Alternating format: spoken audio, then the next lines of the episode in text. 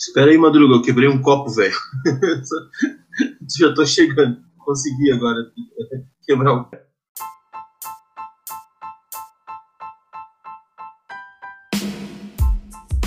Boa noite, senhoras e senhores, grandes sangrentinhos, espectadores maravilhosos do Sangria Desatada, número 3, episódio Viagens. Olha só que bonito, Didi aqui falando, bebo Cuba sem parar, Cuba Libre, viva! Meu nome é Vinícius Madruga e hoje, apesar de combinarmos de beber pina colada, eu estou bebendo cerveja Lager. Pô, eu tô de intrometido aqui, meu nome é Lucas Cop e eu tô bebendo cerveja também. É, Colorado Lager também. Exatamente, vocês estão ouvindo então a voz do Lucas Cop, que vai participar conosco hoje do episódio sobre viagens, tá? A gente vai falar hoje então algumas coisas, algumas histórias que já nos acometeram nessas nessas andanças da vida, né, DJ? Histórias que nos acometeram é ótimo, já vem merda. Histórias que nos acometeram. Só tristeza, mas antes a gente tem que responder as perguntinhas da última vez, né? As respostas que vieram à pergunta que nós fizemos do último podcast da semana passada, que foi a pergunta: o que a cerveja te ensinou? Exatamente, deixamos essa pergunta em aberto então no nosso Instagram, vamos lembrar nossas redes sociais também que a minha rede social é arroba Vinícius Madruga. A minha é arroba Didier.Kinsey. Kinsey é com Y no final, somente no final. É bem fácil o meu nome, Didier Kinsey. As pessoas Quer dizem... falar a tua também, ah. Lucas Cop? É, o meu Instagram pessoal é arroba lucascop, mas é, como o tema aqui é viagem, é melhor falar do arroba tripfrila, né? Que é o projeto de viagem que eu tenho com a minha querida esposa Luísa. Exatamente. Olha só, o nosso convidado tem um projeto de viagem muito legal. Ele e a esposa. É um projeto muito, muito bom, onde ele, ali a partir do Instagram, ele, ele informa, é, ele também te direciona ao podcast deles. Eu acho que tu podia falar do teu podcast também, Lucas. Isso, é. O podcast é, é, é um novo, uma nova parte do nosso projeto que a gente começou também faz pouco tempo. A gente está aí no, no vai para o terceiro episódio também, assim como vocês. E lá no podcast a gente fala tanto de viagem quanto de trabalho remoto, né? Porque tanto eu quanto a Luísa a gente já trabalha uh, de casa já faz um tempo. E aí a gente quer levar um pouquinho de informação sobre esses dois assuntos aí, porque a gente acha que tem tudo a ver viagem com trabalho remoto. Pois você é, tem então uma você hidromassagem tem... em casa, por acaso? Alguma coisa você tem que ter em casa para trabalhar em casa. Pelo amor de Deus, o que, que é isso? Não, pior que a minha casa é bem humilde, cara, bem humilde. É que a, minha, a, a nossa intenção é, é ficar mudando mas, de casa, né? Mas nem uma piscina de bolinha, cara? Pelo amor de Deus, precisa ter um divertimento. não, nem, nem um videogame, no máximo um emulador para jogar Crash. Ah, não acredito que nem um videogame, cara. Mas eu quero saber um pouco mais também é, sobre, sobre algumas histórias, que eu sei que vocês dois viajam bastante, né? Mas respondendo também algumas perguntas aqui, na verdade, algumas respostas da nossa pergunta do episódio passado. O, o que a cerveja passado, te ensinou? O que a cerveja te ensinou? Eu vou trazer uma resposta aqui e aí tu traz algumas, pode ser? Algumas Firmeza. das respostas que apareceu aqui foi o seguinte, ó. Uh, por exemplo, cadê, cadê, cadê, cadê aqui? Aqui, ó. Um falou a escolher amigos melhores. Outro falou: bah, melhor nem comentar o que eu já aprendi, né? Que preciso continuar bebendo. E teve um rapaz que comentou assim, Didier, que é possível mijar na cama depois de adulto. Deixo no ar essa, essa resposta aí. Eu recebi, eu, eu, recebi respostas bem interessantes também, cara. Olha... Mas antes, de, desculpa, desculpa te interromper, mas o Lucas tem alguma coisa a ver? Gostaria de falar alguma coisa sobre essa história aí de, de mijar na cama? Não sei, não sei quem é o rapaz, mas eu, eu concordo com ele. não, não sei quem fui, não sei quem fui. Dia, quer, quer seguir aí? Eu não, não quero deixar ele contra a parede, assim, né? Eu acredito. Daí é com vocês. Querem que eu saia? Tu quer imprensar a parede? não, segue, pelo, pelo amor de Deus, segue a gente já sabe que a bexiga dele não é das melhores. A primeira imprensada, né, cara, vai saber. Boa, cara, muito boa que é assim. O que a cerveja te ensinou? Que às vezes perder é melhor do que achar e tem dias que é de noite. Esse é o tipo de história que a gente fica, que? Mas peraí, que? Resposta de novo, olha só. Vou ler só essa também, porque as outras não. não... Ah, tu fala de ressaca, né? Aqueles ensinamentos básicos de uma vida adulta, né? A ressaca ensina muita coisa para uma pessoa. Mas tem essa daqui que é muito boa, que às vezes perder é melhor do que achar, e tem dias que é de noite. É verdade, né? Às vezes a gente, a gente dá. Acontece, né? A gente bebe demais e aí de repente já é noite, já é dia e se perde, né? Mas foram ótimas as respostas nas nossas perguntas lá no nosso Instagram pessoal. E eu queria só lembrar também as pessoas que quem quiser seguir, nós temos o Instagram, que a gente está arrumando ainda, mas que é arroba Sangria Desatada, podcast Sangria Desatada. E tem o canal no YouTube também. Exato, o canal do YouTube é podcast Sangria Desatada, que também estamos em trabalho, né, de postar esses, esses podcasts ali no, no YouTube, né? Mas eu acho que a gente pode, pode ir pro, pro tema do nosso programa, o que, que tu acha? Viagens, com certeza. Qual a primeira viagem que você se lembra? Cara, que eu me lembro, velho. Puta, essa é, essa é puxada, mas tem uma. Tem uma que, que, que, me marcou muito, que foi com meus pais e com tios e primos em 2007. A gente foi para Pernambuco e o que mais me marcou nessa viagem é que o meu primo, tadinho, pequenininho, 2007 eu tinha 15 anos, então ele devia ter uns 9. Ele tava com o braço quebrado é, e por uma bolada que eu tinha dado nele duas semanas antes. Então Jamais vou me esquecer que ele, que ele não podia entrar no mar, nem na piscina, nem nada, e eu que era o culpado por ele estar lá com o braço engessado. ó, ó o barulhinho aqui do, do, da cerveja abrindo. Tô tomando mais uma cerveja aqui pra gente seguir o nosso podcast. Dizia qual que é a primeira viagem que tu lembra, meu querido? É o barulho do gelo. Cara, a primeira viagem que eu. Eu tenho várias viagens de infância, assim, com a minha família, mas a primeira viagem sozinho, cara, a viagem da oitava série, foi para Balneário Camboriú, cara. Sai do, Rio, interior do Rio Grande do Sul e vem para Balneário, né, cara? Vem conhecer praia. Rio Grande do Sul a gente fala as praia, a gente não gosta de plural. tu veio na, na viagem de oitava série para conhecer as praias. As praias, as praias de Santa Catarina. É, eu também. A primeira viagem, que eu lembro que eu viajava bastante com a minha família, mas a gente ia, como lá no Rio Grande do Sul a gente fala, a gente ia muito para fora, né? Que é que a gente ia, enfim, pro, pro interior rural. Né? Mas a primeira grande viagem, grande viagem para uma criança do interior, é na oitava série conhecer Porto Alegre, né? Conhecer a capital porto-alegrense, ir no Museu da PUC. Você conhece o Museu da PUC? Conhecer o Museu da PUC, ir no Shopping Iguatemi. E ainda passear no, no, no, estádio de futebol, olhar o estádio, assim, ó, o Beira Rio, o Olímpico ainda, olha só. Por que, que tu lembrou primeiro do Beira Rio? Tu tá maluco, velho? Tu quer apanhar lá no Rio Grande do Sul? não, não, viajei. Vacilei aqui. Então, o Olímpico, depois o Beira Rio, né? Que eu tô lembrando da, da forma que foi nossa viagem lá, né? Primeiro foi no Beira Rio, depois no Olímpico. Muito bom, cara, muito bom. E é, pra gente começar, eu acho que assim, ó, o que, que vocês já tiveram de perrengues nessa vida aí de, de ou de mochileiros, ou de viagem. Lucas, teve algum perrengue que te lembra alguma coisa assim? Cara, eu tenho duas historinhas assim que, que me marcaram muito quando, quando fala de perrengue, eu sempre lembro delas. A, a primeira é, foi no metrô de, de Buenos Aires, eu morei, acho que posso dizer morei, não, eu nunca sei se eu posso dizer morei, porque eu fiquei dois meses e meio lá, mas enfim. No metrô? Tava... te considera? não, em, em Buenos Aires. Lá? Em Buenos Aires. Ah tá, achei que morou no metrô. E teve... É que ele começou com a história do metrô e daqui a pouco eu não sei se eu posso dizer que eu fui morador, né, dali. Enfim, mas teve um dia que a gente foi pegar um metrô, eu e a Luísa, pra, pra ir no estádio do River, inclusive, é, que era bem longe da onde a gente morava.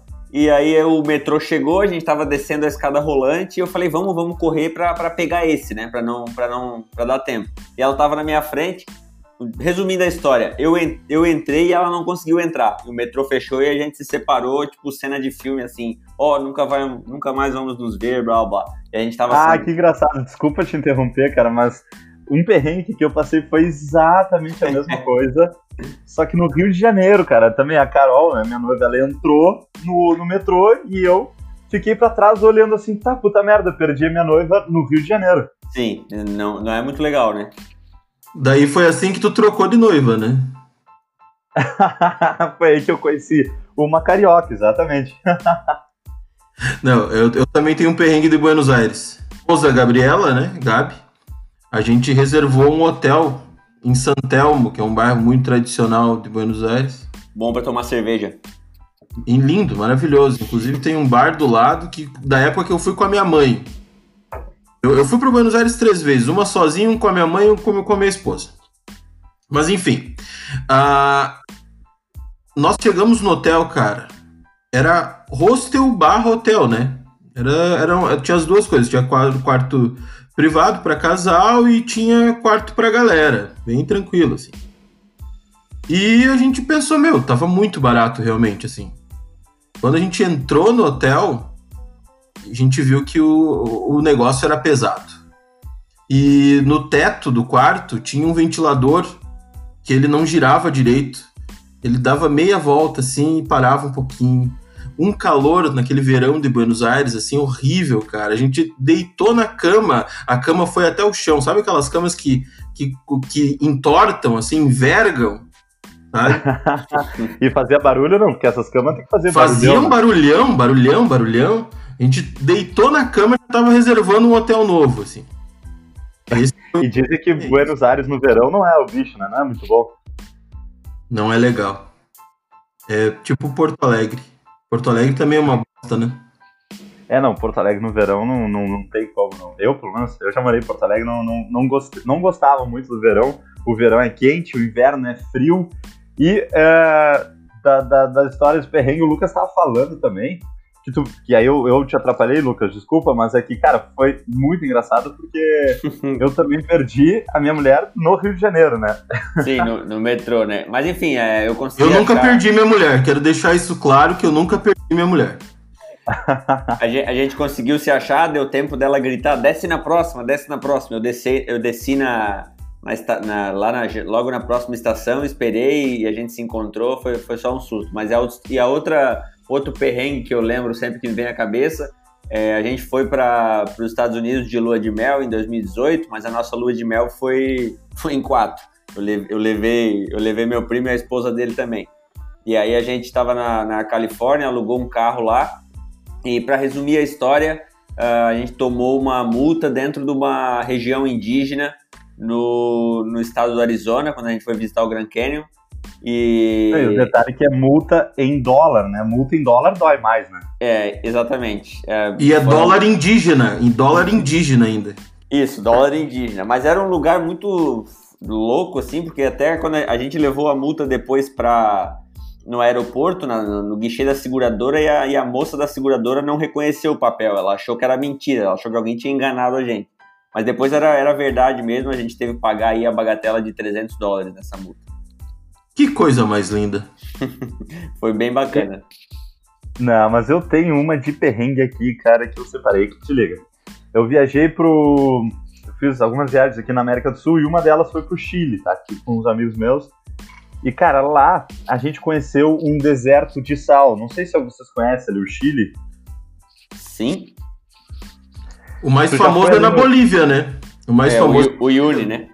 É. Isso, do Chile eu não, não tenho conhecimento. Mas tem um deserto de gelo, de gelo, um deserto de sal. que cerveja boa! o problema não é a cerveja, o problema é a quantidade dela, né? Mas enfim. Não é um problema. Moção, Madruga, pelo amor de Deus, cara, não desmereça a cerveja, cara. Jamais, pelo amor de Deus, jamais desmerecerei. Então, então pede desculpa pra cerveja. Eu já tô aqui, ó, abraçado nela já, fica tranquilo.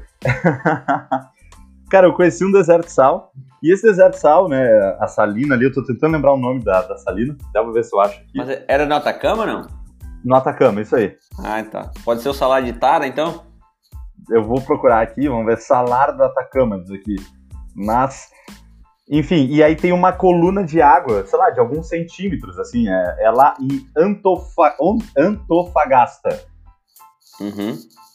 E aí tem, tem uma coluna de água, uma coisinha de alguns centímetros de água, e essa água ela é extremamente salgada. Então se tu coloca a mão dentro dela e tira, cara, tua mão vai ficar branca de sal, né? Porque, enfim, é um salar, né? É um lugar onde sai sal, né? Você sai temperado! sai temperado. E olha a ideia que a gente teve, né? Os meus amigos, a gente jogou água, um jogou água no outro, o outro jogou água no outro. Ah, olha que legal, vamos fazer isso. E a gente Vamos fazer um fogo água. agora pra assar? E a gente ficou assim, tsa, tsa, tsa, jogando água, super divertido, né? Como é que era o barulho? Tsa, tsa, tsa, tsa, tsa, com a água.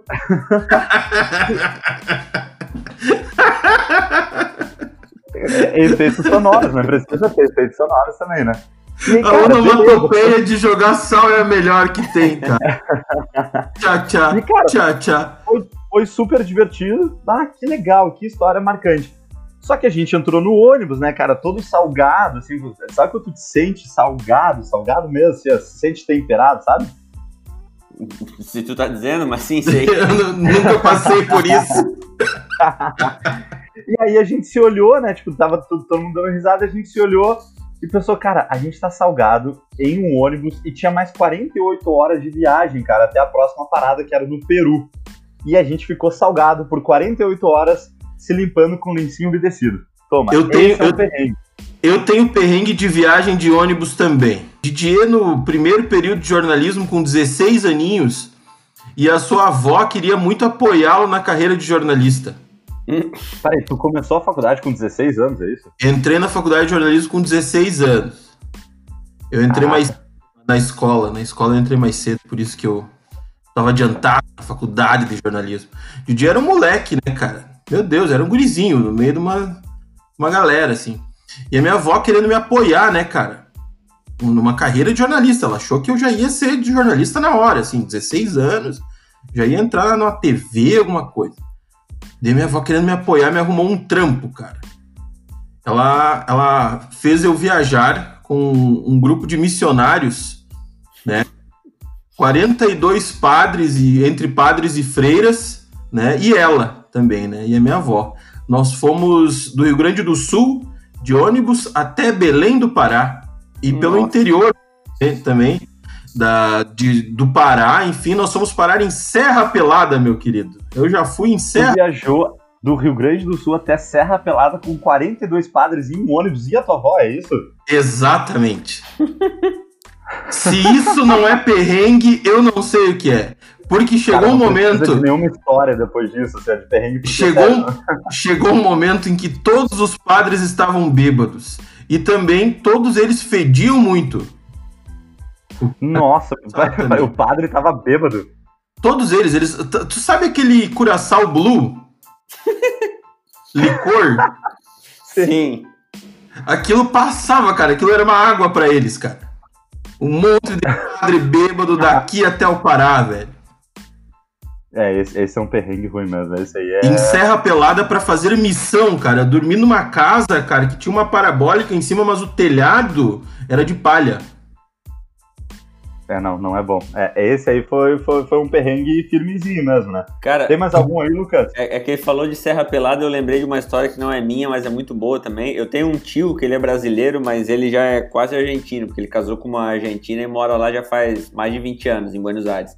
Uh, e antes disso tudo, ele era muito louco aqui no Brasil, tipo, muito, muito louco mesmo. Louco uh, do nível de um dia, quando ele era guri, devia ter, sei lá, 18, 20 anos no máximo, ele vê uma reportagem sobre Serra Pelada na TV, uh, dizendo que lá estava com muito trabalho, porque o pessoal estava começando a explorar a área e tal, e ele simplesmente olhou para o amigo dele e falou, vamos? E o amigo dele olhou e falou, vamos. Eles subiram numa moto e foram pra Serra Pelada embora. E ele ficou três meses sem dar notícia em casa. em busca de ouro lá. Cara, mas assim, ó, é, eu não vou contar a história em detalhes porque eu já vou esquecer, mas ele ficou mal, tipo, se machucou lá, teve um acidente e tal, quase morreu. Eu sei que no fim das contas ele veio embora de helicóptero, tá? Ele chegou em Camboriú de volta de helicóptero. Caraca. Veio com dinheiro, então, né? Não, mas tipo assim, helicóptero público. Foi a, o governo trouxe ele porque ele tava morrendo. Então, ah, esse é o cara que ah, tá. do podcast. Esse é o cara que tem que participar aqui do podcast. É, sim, mas aí ia ter que ter umas três horas com ele, porque ele tem muita história. beleza, beleza, beleza. E então... descobertas ao acaso. Que descobertas ao acaso? Você tá andando numa rua qualquer e. Oh, que coisa maravilhosa que vejo aqui nesta viagem. Tem Pô, algumas descobertas, coisas que a gente não planejava e realmente mudaram. Lucas, tem, tem descobertas aí, cara? Tu que viajou bastante. Quantos países tu já viajou, Lucas? Cara, são 14 até agora, velho. É... Caraca. Eu, eu, eu né, pro meu gosto ainda é pouco, né? Eu acho que ainda tem muita coisa para conhecer, mas eu sei que pra, vamos dizer, pra média, assim, já é, já é bastante, né? Não, com certeza, mas também tem muita coisa para conhecer, pô, total, total. Sim, é, sobre, sobre a descoberta do acaso, quando a gente estava em Montevidéu, a gente ficou 45 dias em Montevidéu e a gente caminhava muito, né? É, mesmo sendo frio e tal, era o único exercício que a gente fazia. E aí um dia a gente passou na frente de um, de um lugarzinho acanhado, assim, fechado, tinha uma plaquinha escrito Esquina do Mundo, em espanhol, na né? Esquina do Mundo. E aí, na outra semana, com outro casal. O teu espanhol é muito bom, Lucas. Desculpa, cara. Mas teu, desculpa interromper assim, mas que teu espanhol é, é bom, cara. Meu espanhol, ele tá. Ele deu uma saída hoje, mas quando ele voltar, eu apresento ele pra ti. mas enfim, aí esse lugar, essa esquina. E aí a gente foi nesse lugar, cara. A gente decidiu ir nesse lugar, tipo, dias depois. Ah, vamos lá ver o que é essa loucura aí. E era um bar muito louco, assim, é, cheio de disco. É, a decoração era toda com, com disco e com foto, revista de artista, de cantor e tal.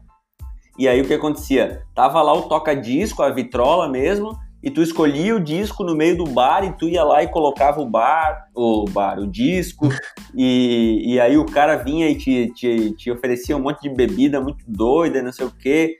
E, cara, é um negócio que, assim, eu acho que deve ter fechado aquele lugar lá já, mas me marcou muito, assim, porque foi, a gente achou do nada. E a outra coisa, só para falar rapidinho sobre Descoberta do Acaso, é que nessa viagem para América do Sul a gente não tinha planejado ir para o Peru nem para Bolívia, né? Mas quando a gente chegou no Uruguai, a gente conheceu um chileno, chegou no Uruguai e conheceu um chileno que falou pra gente que a gente precisava ir para Puno, no Peru, e para Copacabana, na Bolívia. É, não sei por que a gente acabou seguindo a ideia dele. E, cara, vale a pena. Se um dia vocês puderem conhecer Puno no Peru e Copacabana na Bolívia, os dois é, às margens do Lago Titicaca, vale a pena porque são dois lugares bem legais. Cara, eu conheci Puno. Eu conheci Puno, que é do Lago Titicaca, é ali que tu pega um barco, não é? Isso, que tu vai para as ilhas flutuantes lá. Isso, isso, isso. Cara, eu lembro que foi a experiência que eu tenho de Puno. Não, calma, é, calma, calma, calma, calma, calma. Para tudo, para tudo. Ilha flutuante. Ilha Isso. flutuante no lago Titicaca. Cara, é. São ilhas feitas de. Explica um pouco melhor. Anti... Hoje em dia dizem que o pessoal nem mora mais nessas ilhas, tá? Que é para turista ver. Mas antigamente, muito antigamente, a, a população in, é, de lá mesmo, né, indígena, uh, fazia essas ilhas com, com um tipo de planta. É, é, ela parece uma palha, assim, só que é mais grossa e, e, e boia. E aí eles faziam... Tá bom, tá bom, obrigado. A gente é. já aprendeu demais, vamos voltar a falar besteira. Isso, exatamente, era isso. E aí eles moravam nessas ilhas para fugir dos espanhóis, resumindo. Eu conheci, realmente, cara, Puno eu conheci, mas eu lembro que tava frio, tava chovendo e foi uma bosta, cara. Mas eu conheci o Lago Titicaca lá em Puno. Posso colocar isso, cara. Então foi uma cara, bosta. Eu gosto desses. Uma descoberta uma minha, cara é uma bosta. É, porque isso que é legal também, né, cara? Porque viajar é se fuder, né, meu? Então isso que é massa pra caralho. Mas, eu, mas a ideia que ele tava comentando antes ali, tipo, de dizer assim, eu encontrei um bar, é a melhor coisa que tem. Você encontra bares, cara. Isso que é mais massa. Tu tá caminhando e tu encontra um bar e tu de repente tem música lá no bar e tu já conhece um monte de gente lá e tu fica até de manhã bebendo. Exato. Em Buenos Aires eu encontrei um assim, atrás do mercado de Santelmo, na segunda vez que eu fui, fui com a minha mãe. É, atrás do mercado de Santelmo eu encontrei um bar que eu agora não vou lembrar o nome, mas ele tinha cheio de arte de rua, assim, sabe? Incrível, lindo. Obrigado. Arte de rua. Cara, eu, preciso... eu falei assim, vamos entrar, mãe. Minha mãe falou assim, ah, a gente tá atrasado, é melhor a gente ir pro museu, não sei o que. Eu falei, mãe, vamos entrar, eu tô com fome, tu quer beber também? Vamos lá, vamos lá. Cara, a gente voltou lá quase todo dia depois. A gente saía para fazer alguma coisa e voltava nesse lugar quase todo dia. Um ano, dois anos depois, eu fui com a minha esposa lá também. Cara, é um lugar incrível. Agora acho que fechou com a crise, né? Pois é, deve ter fechado. Cara, não, é uma merda essa crise. Mas olha só, disso do, do, do descoberta. Eu ia falar de uma descoberta no Uruguai, cara, de um, uma praia que eu não esperava que fosse tão foda, mas antes, cara. Deixa eu falar pro pessoal aí de um lugar um pouco mais próximo que é Bento Gonçalves. Vocês conhecem Bento Gonçalves? Sim. No Rio Grande do Sul? Com certeza.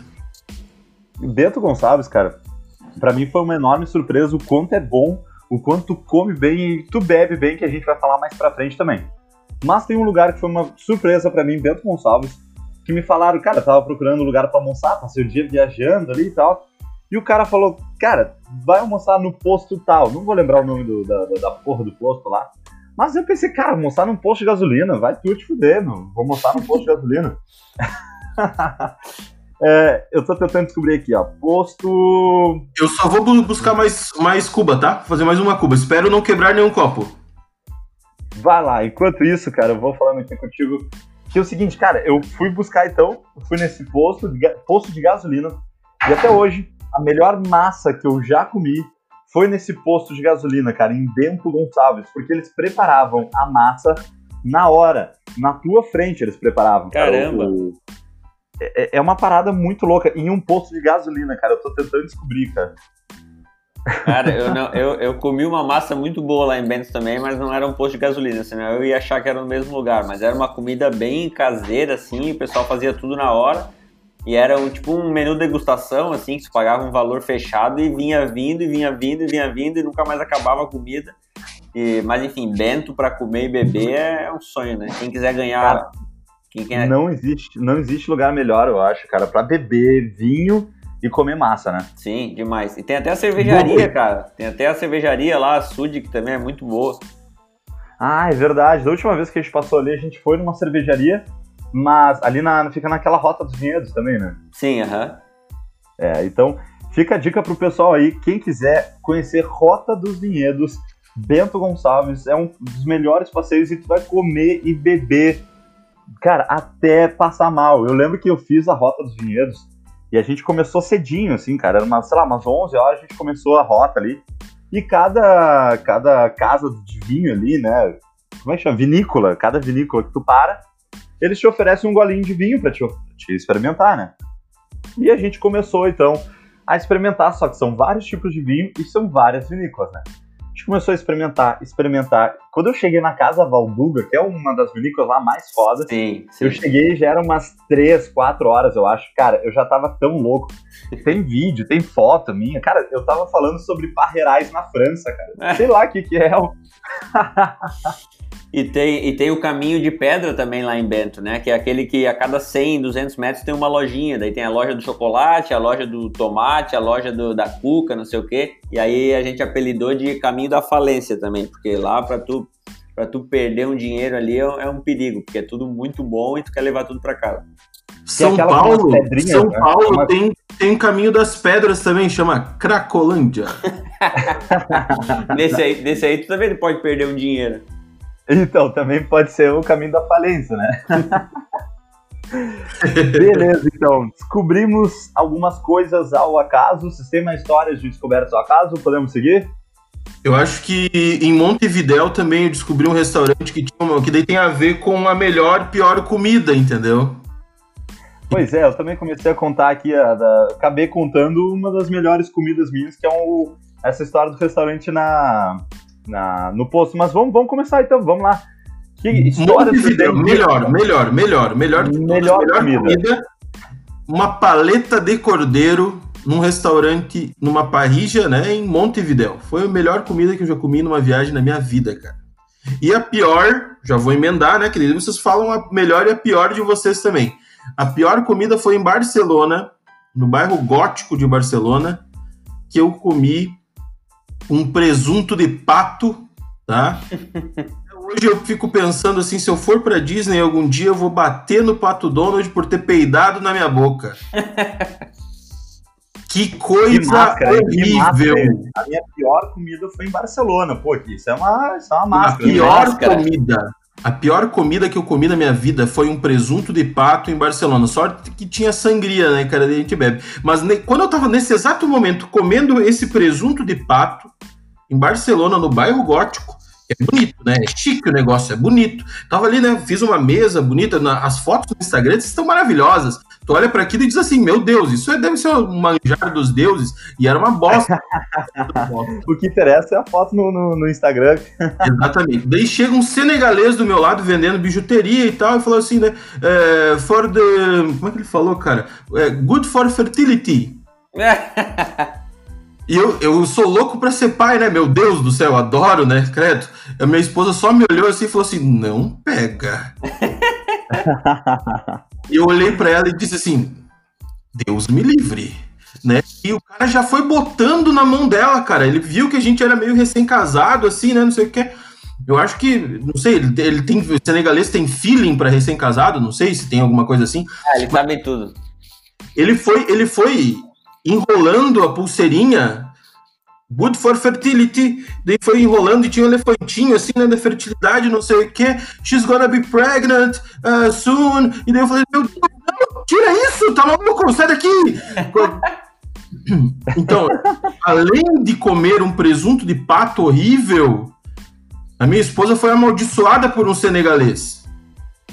Entendeu? E a gente no Brasil e deu um, um amuleto para minha cunhada. Acho que ela não sabe que vai ficar grávida logo. Agora ela, ela sabe. Grávida, só, sobre, só, só, sobre amaldiçoar, isso aí aconteceu com a gente em Mar del Plata. Tava, tinha uma.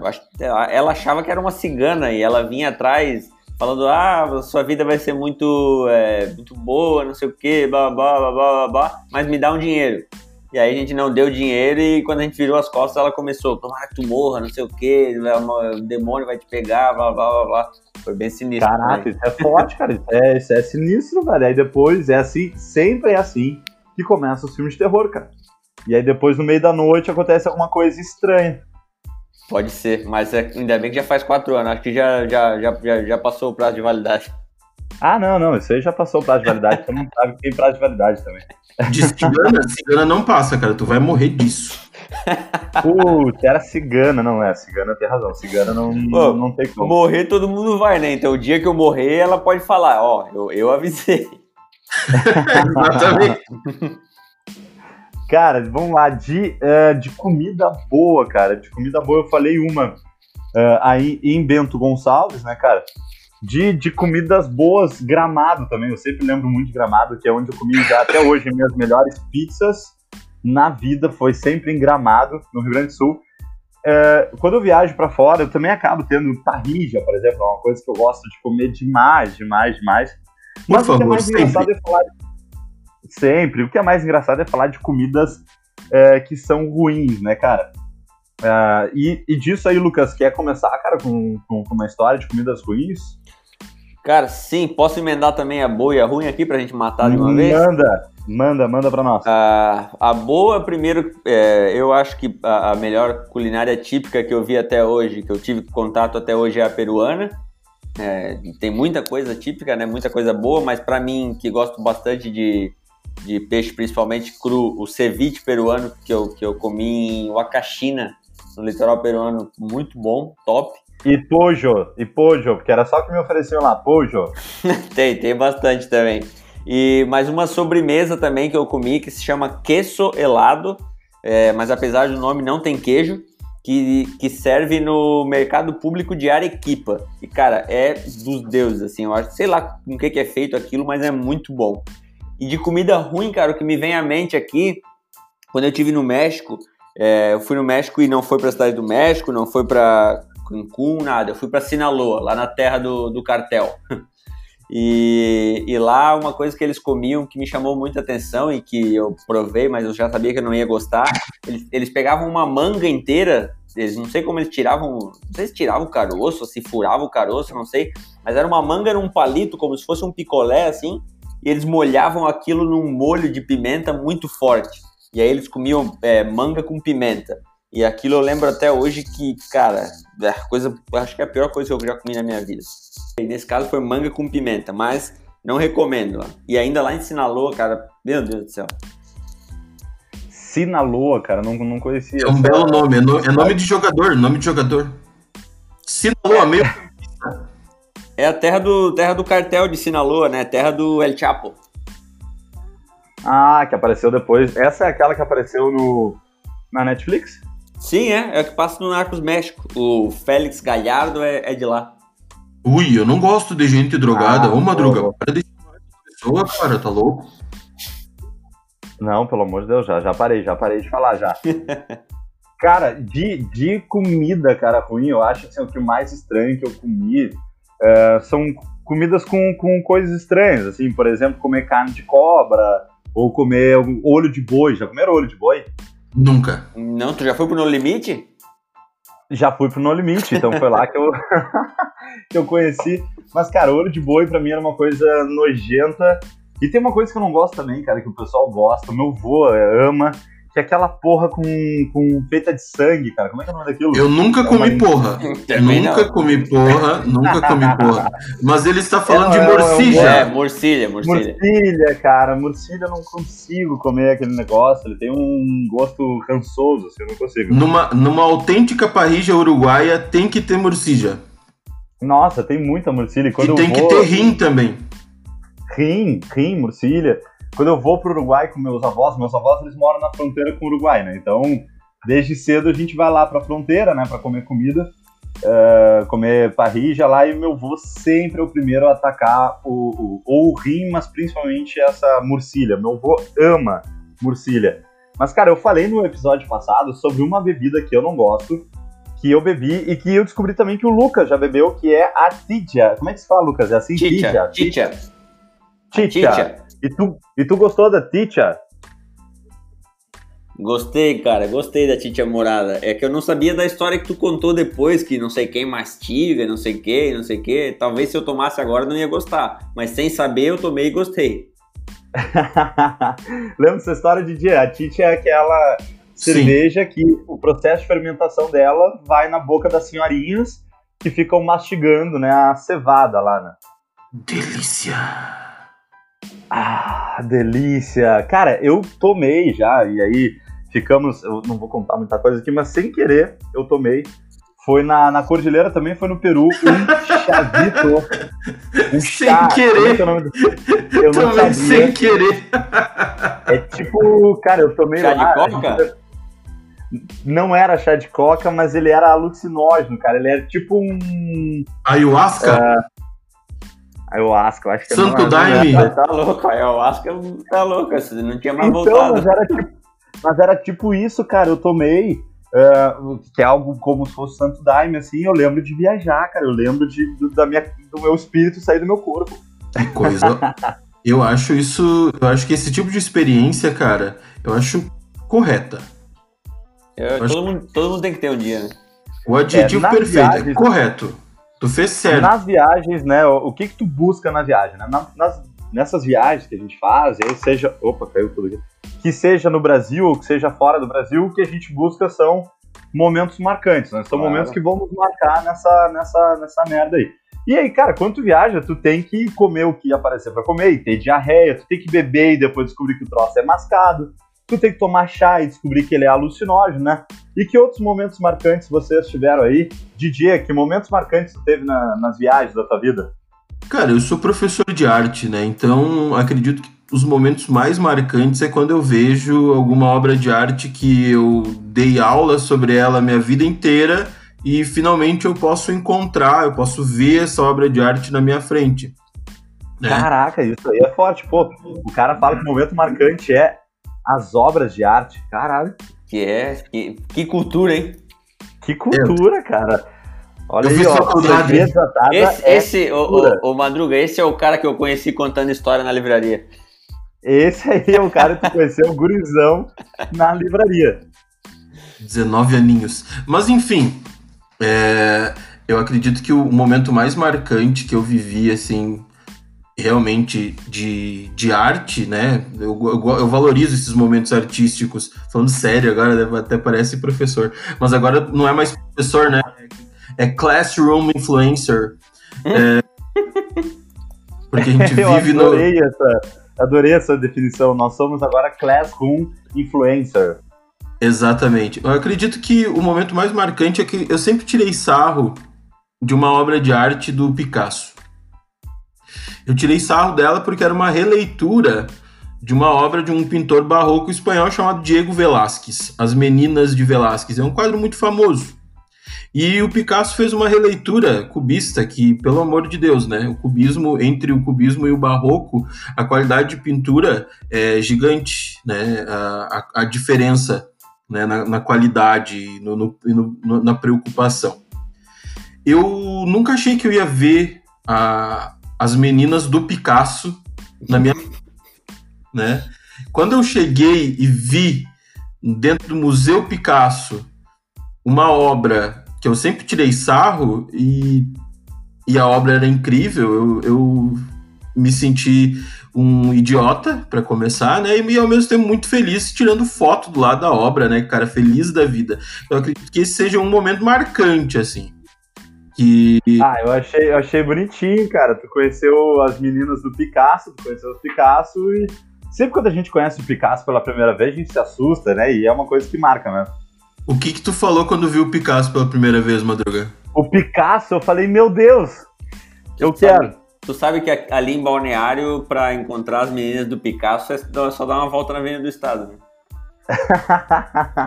e aí dá pra conhecer, tirar foto, dá pra fazer tudo com as meninas do Picasso, né? Aí fica o teu critério. e se você for de Picasso, pegar as meninas do Picasso? Dá pra fazer também, elas fazem tudo quanto é negócio. Dizem. Vai dar, vai dar um nó na cabeça. A Madruga sabe tudo, cara. Próxima, a, próxima. A, a esposa é, dele, a esposa dele tá do lado hoje? Não, não, hoje ela tá lá vendo Grey's Anatomy. É, mas, mas ela deve estar ouvindo já. Cara, a minha esposa também tá vendo Grey's Anatomy. Ela também tá vendo Grey's Anatomy? Juro, minha esposa também tá vendo Grey's Anatomy. Cara, tem uma parada na internet que é, eu acho que é minha série, porque eu não sei, mas ele calcula quantas horas, cara, tu já passou vendo uma série, tá ligado? Sim, tu bota os episódios e ele calcula quanto tempo.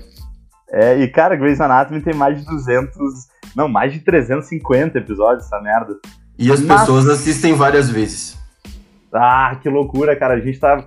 Meu Deus, é muita loucura, mas momentos marcantes estão na, na história do Didier foi o Picasso.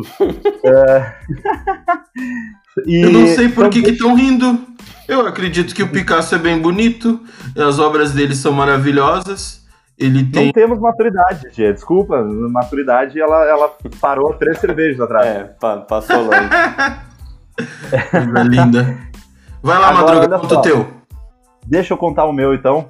Cara, tipo assim, ó, um momento marcante, cara, uma coisa que, que, Uma coisa que eu achei que ia me marcar, e uma coisa que realmente marcou, eu achei que ia me marcar muito. Quando eu conhecesse o deserto do Atacama. Cara, porque eu olhava assim, cara, o Atacama deve ser muito foda. É o deserto mais árido do mundo. Eu estudo muito sobre desertos, né, cara? Eu sei. Enfim, eu achei que ia me marcar bastante o deserto do Atacama. Mas, cara, eu cheguei no deserto do Atacama. O Lucas também conhece, né, Lucas? Conheço, conheço lá, né? É, eu cheguei lá, a gente chegou a visitar lá o Vale de la Luna lá e tudo mais. Um, e, cara, quando eu cheguei no deserto do Atacama, cara, foi. Eu olhei aquela imensidão. E sabe o que, que tem lá? Nada, cara, porque é um deserto, cara. Então aquilo pra mim foi. Cara, um mas é. Não é, no, não é, é no Atacama é... que tem aquelas, aquela, aqueles desenhos em cima, não é no, no Atacama que tem? Que, que você consegue enxergar só se sobrevoa o lugar. Não, essa, essa aí é em Nazca, são as linhas. Nazca, Nazca, Nazca, Nazca. É, na, na mas, mas, é, mas é maldade com, com Atacama isso aí, pô. É bonito demais, lá tá louco. Ah, é bonito, é bonito sim. O Vale da La Luna, tudo lá é, é bonito, é bonito. Eu vou dizer que é bonito e eu fiquei nos hostels mais divertidos da minha vida lá. Mas, cara, o que me marcou até hoje, assim, cara, foi fazer a. Foi Machu Picchu, a conhecer Machu Picchu porque, cara, tu olha lá de cima, Quero. é uma coisa foda, foda, e tu só pode falar que é foda. Conhecer o Aina Picchu, e principalmente se tu fizer a rota Inca, né, cara? Porque tu passa alguns dias caminhando. É, são três dias. Né? Chega... É, eu não fiz toda a rota, porque tu tem a opção de fazer uma parte, né? É, e, cara, quando tu chega no topo do, do, do do Machu Picchu, tu pensa, cara, puta merda, eu tô alto pra caralho, como é que eu faço pra descer? Mas também é muito marcante porque é lindo pra caramba. Pra mim, esse é o momento que marcou, assim. Quando tu chegou no topo do Picasso. No topo do Picasso foi outro momento, mas enfim, não ficamos para esse podcast. Manda bala aí. é, cara, primeiro quero dizer que Machu Picchu é fora de série mesmo, não tem como. Tu chega lá e sente um negócio diferente mesmo. Chega no topo o do. O Picasso? É, chega, é, é diferenciado. Mas os dois momentos que eu, que eu anotei aqui para falar são. Vou ficar um pouco emotivo agora a minha parte. Isso, porque são, de fato, são dois momentos que mexeram com, comigo emocionalmente. Assim, é, vamos na ordem cronológica.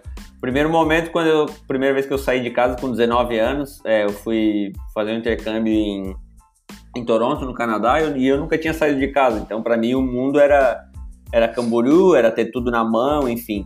E aí eu fui, meio que deu a louca e fui é, claro, com a ajuda do pai, né? Porque eu não tinha dinheiro para nada. E só que assim, não tinha caído a ficha até o momento que eu desci do avião e eu, e eu cheguei no para entrar no aeroporto mesmo, né? Pelo, esqueci o nome quando tu sai do sai do avião para o negocinho que tu pega para chegar no aeroporto. Mas enfim, nesse caminho, quando eu tava chegando no aeroporto, eu olhei a placa que dizia é, bem-vindo a Toronto, né? Welcome to Toronto. E cara, ali me bateu um negócio assim, eu olhei e falei, cara, agora é eu e o mundo, velho. Agora eu, ou eu viro gente agora ou eu nunca mais vou virar.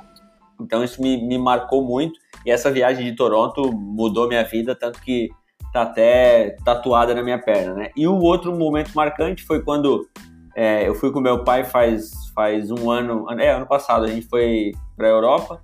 Ele, ele queria muito ir e ele me levou porque ele não, não, não fala outras línguas e tal, então eu fui meio que de guia, assim, né? Se eu não tivesse ido, ele não, não teria ido também. E aí a gente chegou em Liverpool, dentro da, da caverna lá, né? Da onde os Beatles começaram a, a carreira deles. E quando a gente entrou na caverna e começou a tocar a primeira música, eu olhei para ele e ele tava chorando, assim. E aí ele falou, cara, só por isso aqui já valeu a viagem toda. E aí, para mim, foi um negócio.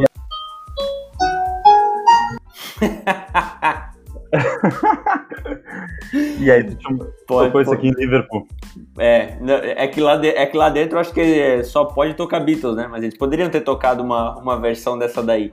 Porque, velho, não teve como segurar assim. Ele, eu vi ele chorando e daí já meu rosto já ficou. já fiquei meio emocionado também, porque, tipo assim, claro, ele que tava pagando, o dinheiro era dele e tal, ele que fez a viagem acontecer, mas eu sabia que se, se eu não tivesse ido junto, ele não teria realizado esse sonho, né? Então, para mim, foi um negócio totalmente sensacional. Assim. Não, não, não. Essa história realmente. Parei, ô Didi, só um pouquinho. E como é que tu te sente quanto a isso, Lucas? Ah, cara, olha, é tá difícil falar, mas a vida tem que seguir, né? e bora lá então, muito bom, cara. Os momentos marcantes do Lucas foi da viagem do pai dele, que foi viagem para conhecer os estádios de futebol também, né? Isso, também, aham, uh aham. -huh, uh -huh. é, foi principalmente, ah. né? A gente viu três jogos lá. Esse aí eu, é um sonho, meu. Isso é Esse é maravilhoso. É um sonho, Isso é maravilhoso. Quando eu tive em Buenos Aires com a minha mãe, eu fui, fui na bomboneira e eu caguei na bomboneira e o Boca nunca mais ganhou nada. não deixa, é um não deixa eles ouvirem esse podcast, senão eles vêm atrás de ti, cara. Lembrando que eu vou em qualquer estádio no mundo, eu tenho que cagar. Eu caguei no Camp Nou, tô assumindo, já caguei no Camp Nou uma história forte, uma história muito bonita também.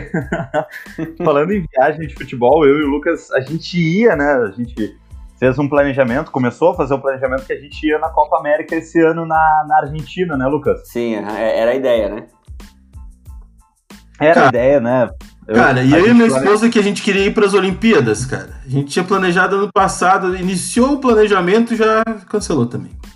Mas tu comprou passagem, as coisas ou não? Não, a gente ia planejar, já estava feito a primeira parte do planejamento, só faltava o quê?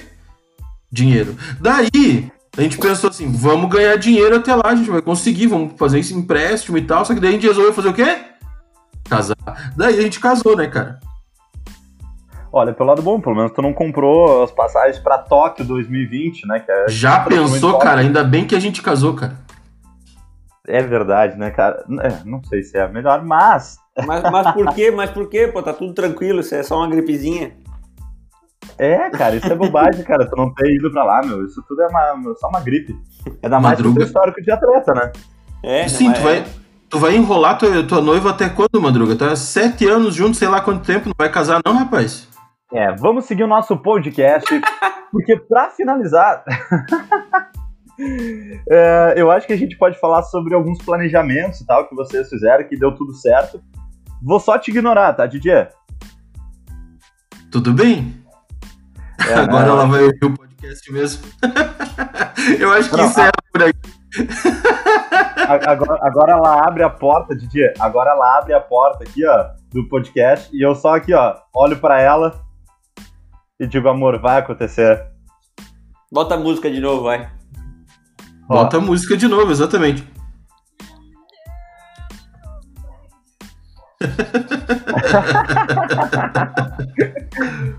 Mas vamos embora então. Seguinte, olha só, o nosso tópico agora a gente vai falar sobre planejamentos que deram certo, planejamentos que ou que deram muito errado, né?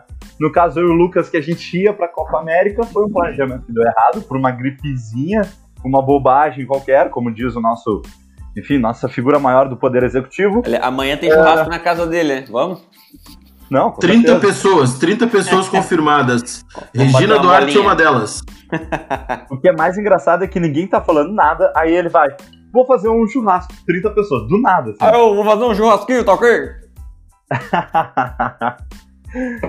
cara, deixa eu falar para vocês de um planejamento que eu fiz, cara, em 2017, eu acho. Que foi o maior planejamento que eu já fiz de uma viagem, porque eu ia viajar de bicicleta pelo Uruguai. Eu fui do Chuí, da Barra del Chuí, até uh, Piriápolis, ali na, próximo de Montevidéu, de bicicleta. E ali Piriápolis é bem bonita, é uma praia de rio, né? Bem linda. Piriápolis é, é, é, é muito bonito. Eu acho que é lindo, eu acho que é lindo. Eu não cheguei até lá, mas. mas o planejamento que eu quero dizer é que ele foi muito foda, porque eu planejei até mesmo o vento, cara. Eu vi, eu verifiquei quando que o vento tava sudoeste ali, né, para eu poder pegar o vento a meu favor e não vento contra, cara. Eu planejava os dias que eu ia viajar. O Madruga é uma pipa, cara. Deve ser coisa de geógrafo, cara. Não pode. Ele queria mas tu fala isso, vento, cara. Tu fala isso, mas no momento que tu viajar de bicicleta, tu vai querer ter um geógrafo contigo pensando no vento a favor, não é verdade? Pode ser, não sei. Quando fica aquele silêncio assim. Eu acho que tu muda Cara, teu nome de Vinícius Madruga para Vinícius Biruta, só geógrafo. Cara, e nessa viagem que eu planejei tudo, porque eu não planejei no primeiro trecho, que é uh, de Barra del Chuy até uh, o, a primeira praia ali, que é Punta del Diablo. O que eu não planejei é o seguinte, ó, eu peguei ali, foi a partir da uma da tarde, e cheguei umas 4 horas ali em Punta del Diablo, então eu peguei todo o sol de um lado, né? Uh, e do lado direito do meu corpo, certo? E eu não planejei passar filtro solar desse lado, mais filtro solar de um lado. Então eu cheguei no hostel, cara, quando eu parei e olhei, eu vi que um lado meu tava todo bronzeado e o outro lado tava de uma cor normal. E isso é uma coisa que eu não planejei nessa viagem. Aí tu, vir, aí tu virou um autêntico torcedor do Internacional. eu fiquei colorado. Ah, nossa senhora, daí ele pode ter ficado napolitano depois, né, cara? Porque daí fica meio vermelho, né, meio branco e, né, chocolate. Fiquei um na... cara, que merda, cara. Eu não planejei e realmente eu tive, eu me queimei de um lado do corpo assim, tanto que descascou um lado do meu corpo assim, ó. Mas o que mais vocês têm de planejamento, ou que deram certo ou que deram errado aí das viagens? Vocês, vocês costumam planejar? Cara, a gente, eu planejo os lugares que eu vou uma viagem, assim, tipo, um, itinerário, um itinerário diário. Eu gosto de fazer isso. Mas a minha esposa, a Gabi, ela, ela fica mais a cargo desse planejamento, que ela é melhor nisso. E tu, Lucas, costuma planejar? Bastante, cara. Eu sou o chato da planilha, velho. Eu tenho planilha para tudo. Cada, cada, cada passo, cada lugar que a gente quer ir, cada, cada real, cada dólar que a gente vai gastar, é, eu tenho tudo anotadinho. Claro que às vezes é bom se perder e sair do planejamento um pouco, mas o fato de ter o planejamento é, nos ajuda muito. E aí, para citar um planejamento que eu acho que deu certo, é justamente dessa viagem que a gente fez pela América do Sul, eu e a Luísa, em 2016, que foram seis meses, né? E aí tinha muita coisa para planejar, né? Onde que a gente ia ficar em cada cidade, quanto tempo. É, por exemplo, ó, vamos para Montevideo e aí antes de ir para Buenos Aires vamos vamos fazer uma viagem de carro pelo Uruguai. Então como é que vai ser?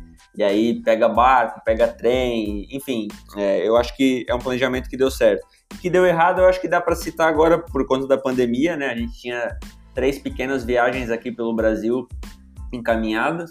Seria em março para Ilha do Mel, no Paraná. Agora em abril a gente teria ido para Belo Horizonte, Ouro Preto. E em maio para São Paulo comemorar o aniversário da minha mãe. É, e aí as três deram errado, mas não foi culpa nossa, né? Eu também tinha uma viagem planejada para São Paulo, mas ia ser para abril, cara. Eu não sei o que tu fez, chegou a cancelar. Eu só adiei para setembro essa viagem para São Paulo. A gente pegou voucher, cara. A gente, é, para setembro não sei não se vai dar, hein? Mas... Pois é, não, não sei, eu achei que já, já seria o tempo suficiente, mas agora fiquei meio. Mas a gente, pegou, a, gente, a gente pegou voucher e pode usar até abril de 2021 esse valor. Interessante. Até abril de 2000. Gostei disso aí. É, aí, enfim, posso comprar pra, pra passagem para onde eu quiser, né? Só que tem que ser no, no meu nome de novo até abril do ano que vem. É, a gente já tinha planejado, já estava organizado o, o avião e o hotel lá em São Paulo já. Então, um, a gente adiou, mas eu não sei até que ponto a gente vai precisar adiar de novo, né? Enfim, de setembro, né? Só para falar que você, eu tinha falado mais cedo que tem um site tá, que calcula quanto tempo vocês viram uma série, tá? E eu achei aqui para quem quiser ver, o nome do site é, é ti, é T-I-I-I 3i.me, tá? O nome do site. E a gente está na 12 temporada de Grey's Anatomy, então a gente passou 8 dias, 2 horas e 34 minutos vendo Grey's Anatomy. Eu diria que a minha quarentena tá rendendo. Já tá quase formado em medicina. Quase formado, né? Quase querendo fazer uma traqueostomia que nem o, a nossa amiga Thalissa, né? E, meus queridos, qual será o tema do próximo episódio? Bom, eu acho que a gente pode deixar essa pergunta, a gente pode colocar lá no Instagram, né? Essa pergunta. Uh, e Didi, mas antes, cara, tu tem alguma ideia de viagem que tu, tu, queira fazer assim em breve, tipo, quando isso tudo passar, meu querido? Na verdade, a gente pretende ainda, a gente tá esperando a poeira baixar, mas a gente quer fazer uma, uma parte da França, Holanda e Bélgica. Lucas, tu tem alguma ideia de, de quando isso passar, para onde que tu vai? Além de São Paulo, né, que tu estava comentando? Cara, nossa ideia a princípio, antes de tudo acontecer, era ir para a Europa em setembro e ficar pelo menos três meses lá. Era a nossa ideia de ficar trabalhando de lá e tudo. É, mas agora a gente já sabe que, assim, para fora do país, 2020 já era, né? Então, fora do país, só 2021. E, e se acontecer e rolar tudo bem, ali no segundo semestre, vamos fazer alguma viagem aqui dentro mesmo, até para fomentar também a economia aqui do Brasil, porque tem muita gente, bom, quem vive de turismo no Brasil tá, tá se ferrando esse ano, né? Nesse, nesses três meses aí. Então a nossa ideia, claro, tem a questão do euro que está muito alta e, e, tudo, mas um dos motivos também que a gente quer viajar aqui dentro do país, quando tudo passar, é porque para dar uma força para esse pessoal também que está tá passando um dobrado aí. Boa, fica a dica também para o pessoal que nos escuta, né? Aproveitem mais para viajar dentro do Brasil, porque isso também ajuda a economia brasileira. Claro que, enfim, todo mundo precisa girar, mas a gente pode ajudar a economia brasileira, fora o dólar que está, enfim, nas alturas, o euro mais alto ainda. É, que viagem te marcou? Ou alguma viagem que foi marcante para ti? Tu gosta? O que tu acha, Lucas? Legal, pô, legal. Depois eu vou ouvir para ver o que o pessoal falou aí. Então, fechou? Não esqueçam de seguir no Instagram, arroba podcast Sangria Desatada, também no Twitter, que é SS Desatada, né? Eu sou o arroba Vinícius Madruga 23. Eu sou o Luca, arroba Lucas Cop e segue também o arroba Tripfrila. Segue lá o arroba Tripfila que vocês vão curtir demais esse casal que é muito maneiro. Então tá, meus queridos, muito obrigado por essa hora que a gente passou conversando sobre viagens. Valeu, tá? Obrigado e valeu pela oportunidade. Quando precisarem, tamo aí. Tamo junto, meu querido. Obrigado, viu?